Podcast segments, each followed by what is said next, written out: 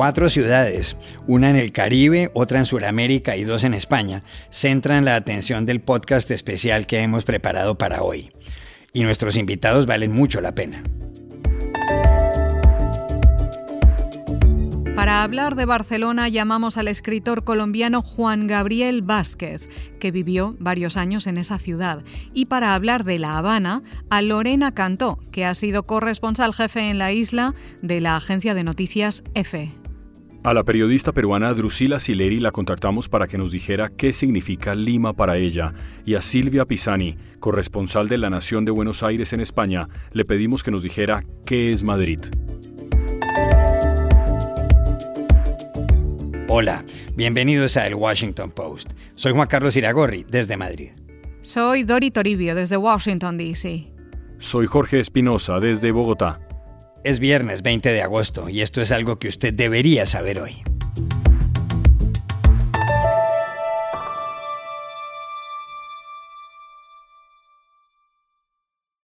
Barcelona es una de las ciudades más fascinantes del mundo.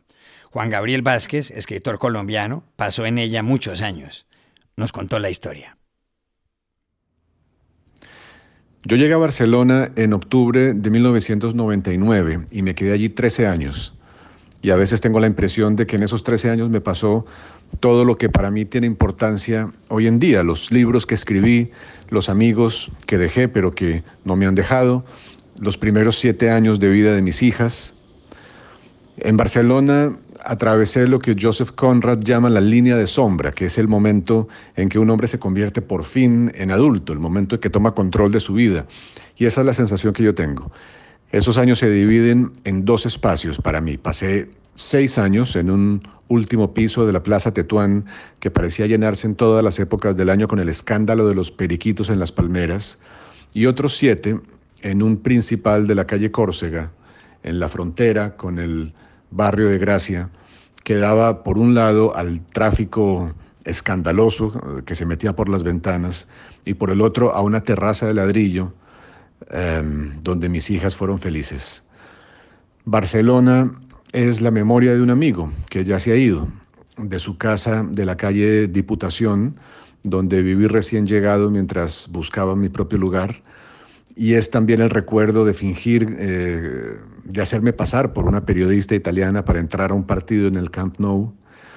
Y, y, es también las terrazas, todas las terrazas, desde la Plaza de la Villa de Gracia hasta un café del Borne, desde una silla debajo de unos pinos en el Paseo de la Bonanova, hasta una banca de piedra junto al mar de invierno de la Barceloneta, o el café de un teatro con nombre de escritor irlandés, todos lugares de la ciudad donde leí libros que me parecieron importantes mientras trataba de escribir los míos o donde tuve conversaciones que, mm, aunque se me hayan olvidado, eh, nunca han dejado de, de ser parte de esos años. A Barcelona sigo llegando como si hiciera el viaje de regreso. No se me ocurre mejor manera de decir lo que la ciudad es para mí. La Habana ha sido por un buen tiempo la ciudad de Lorena Cantó, la corresponsal jefe de la agencia EFE. La buscamos para que nos hablara de la capital cubana. La Habana. Se ha escrito tanto sobre ella y se le ha cantado tanto que impone un poco hacerlo una misma. Yo siempre digo que La Habana es un lugar emocionalmente telúrico, que es una ciudad con una energía que saca lo mejor y lo peor de las, personas es una montaña rusa emocional. Creo que por eso se parece a estos amores arrebatados de ni contigo ni sin ti y que para todos los que nos marchamos de aquí eh, siempre implica un proceso de duelo y además todos vuelven. La Habana es una ciudad con mar atípica porque ese mar tiene aquí unas implicaciones muy fuertes de separación y de anhelo y a mí siempre me ha fascinado que los habaneros vivan un poco, digamos, de espaldas al mar, que cuando se sientan en el malecón lo hacen con el mar a la espalda. Y luego están pues sus cielos dramáticos, su gente descarada pero a la vez educadísima, como de vieja escuela. Y esa belleza decrépita, porque creo que La Habana es el único lugar donde hasta las ruinas tienen algo hermoso pero que no se me confunda. Ojalá que venga pronto toda la prosperidad que La Habana y que su gente se merecen y que vuelva el esplendor a los edificios y que vuelva la tranquilidad a la mente de las madres sabaneras y de los viejos y de los niños. En fin, no quiero terminar sin recordar mi estampa preferida, que es el skyline desde lo que llaman la punta del malecón en, en La Habana Vieja porque desde ahí se ven los edificios del Vedado bohemio, se ve el Hotel Nacional y se ve ese monstruo fascinante que es el Foxa, el edificio Foxa, que a mí me encanta porque es como un libro abierto que, que a la vez abraza la ciudad y que abraza el Vedado. Y bueno, pues en fin, que voy a extrañarla mucho. De la capital del Perú hemos hablado varias veces en este podcast. ¿Qué es Lima? ¿Qué representa? Se lo preguntamos a la periodista peruana Drusila Sileri. Lima es un crisol de razas, culturas y costumbres. Es la ciudad donde nací, en la que crecí, he vivido buena parte de mi vida adulta. Es una ciudad de gente sumamente hospitalaria y generosa.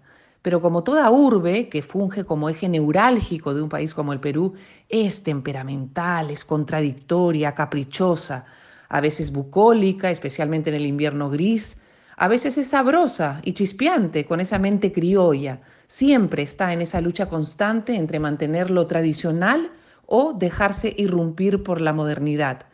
Yo quisiera describir esta ciudad a la que amo y detesto al mismo tiempo a través de los sentidos.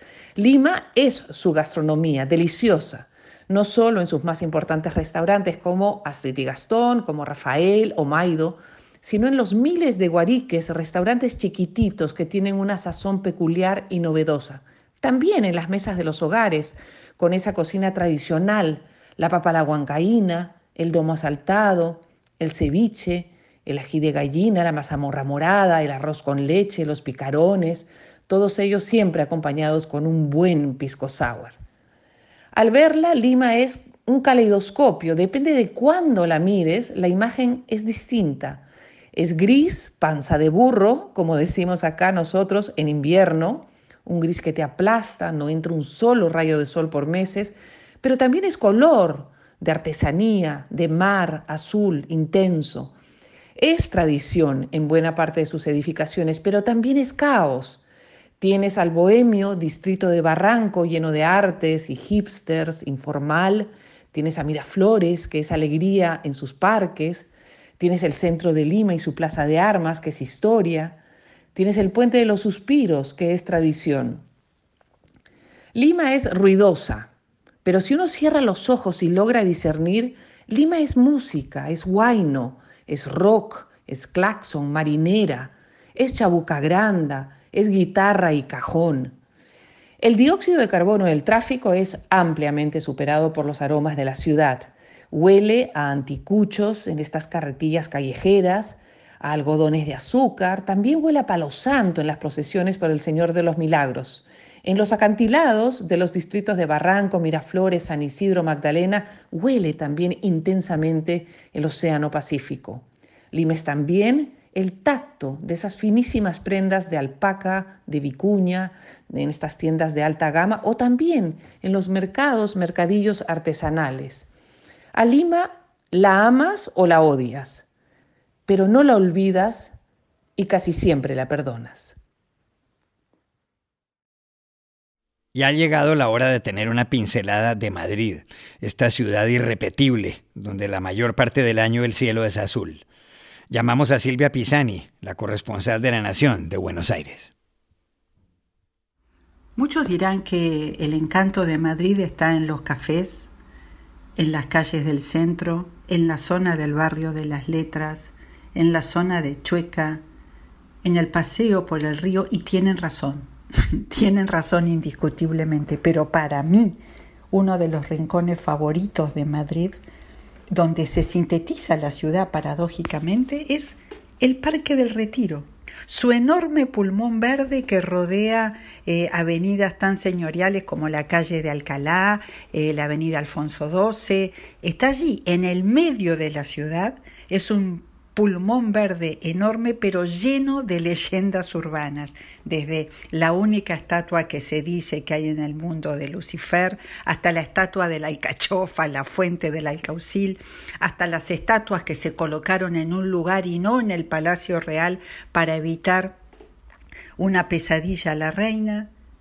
Es un parque además que no importa si estás solo, y en una ciudad a veces eso pesa mucho porque siempre hay algo para hacer, hay músicos, hay titiriteros, hay payasos, hay deporte, hay la posibilidad de alquilar canoas y hacer piragüismo. Y lo que tiene de increíble además es que tiene una biblioteca, una biblioteca pública en medio de ese rincón verde donde se pueden sacar libros con solamente obtener el carné de la biblioteca, que es muy fácil, y allí uno se sienta bajo los cipreses a leer y nada, sales de allí, tomas el metro y te vas al barrio de las letras, al café y a donde quieras.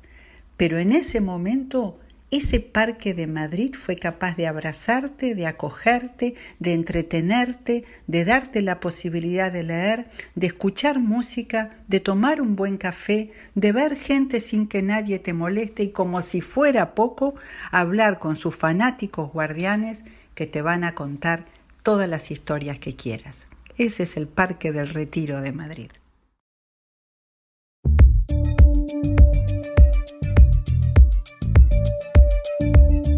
Y aquí termina el episodio de hoy de El Washington Post, El Guapo. En la producción estuvieron Cecilia Favela y John F. Burnett. Por favor, cuídense mucho.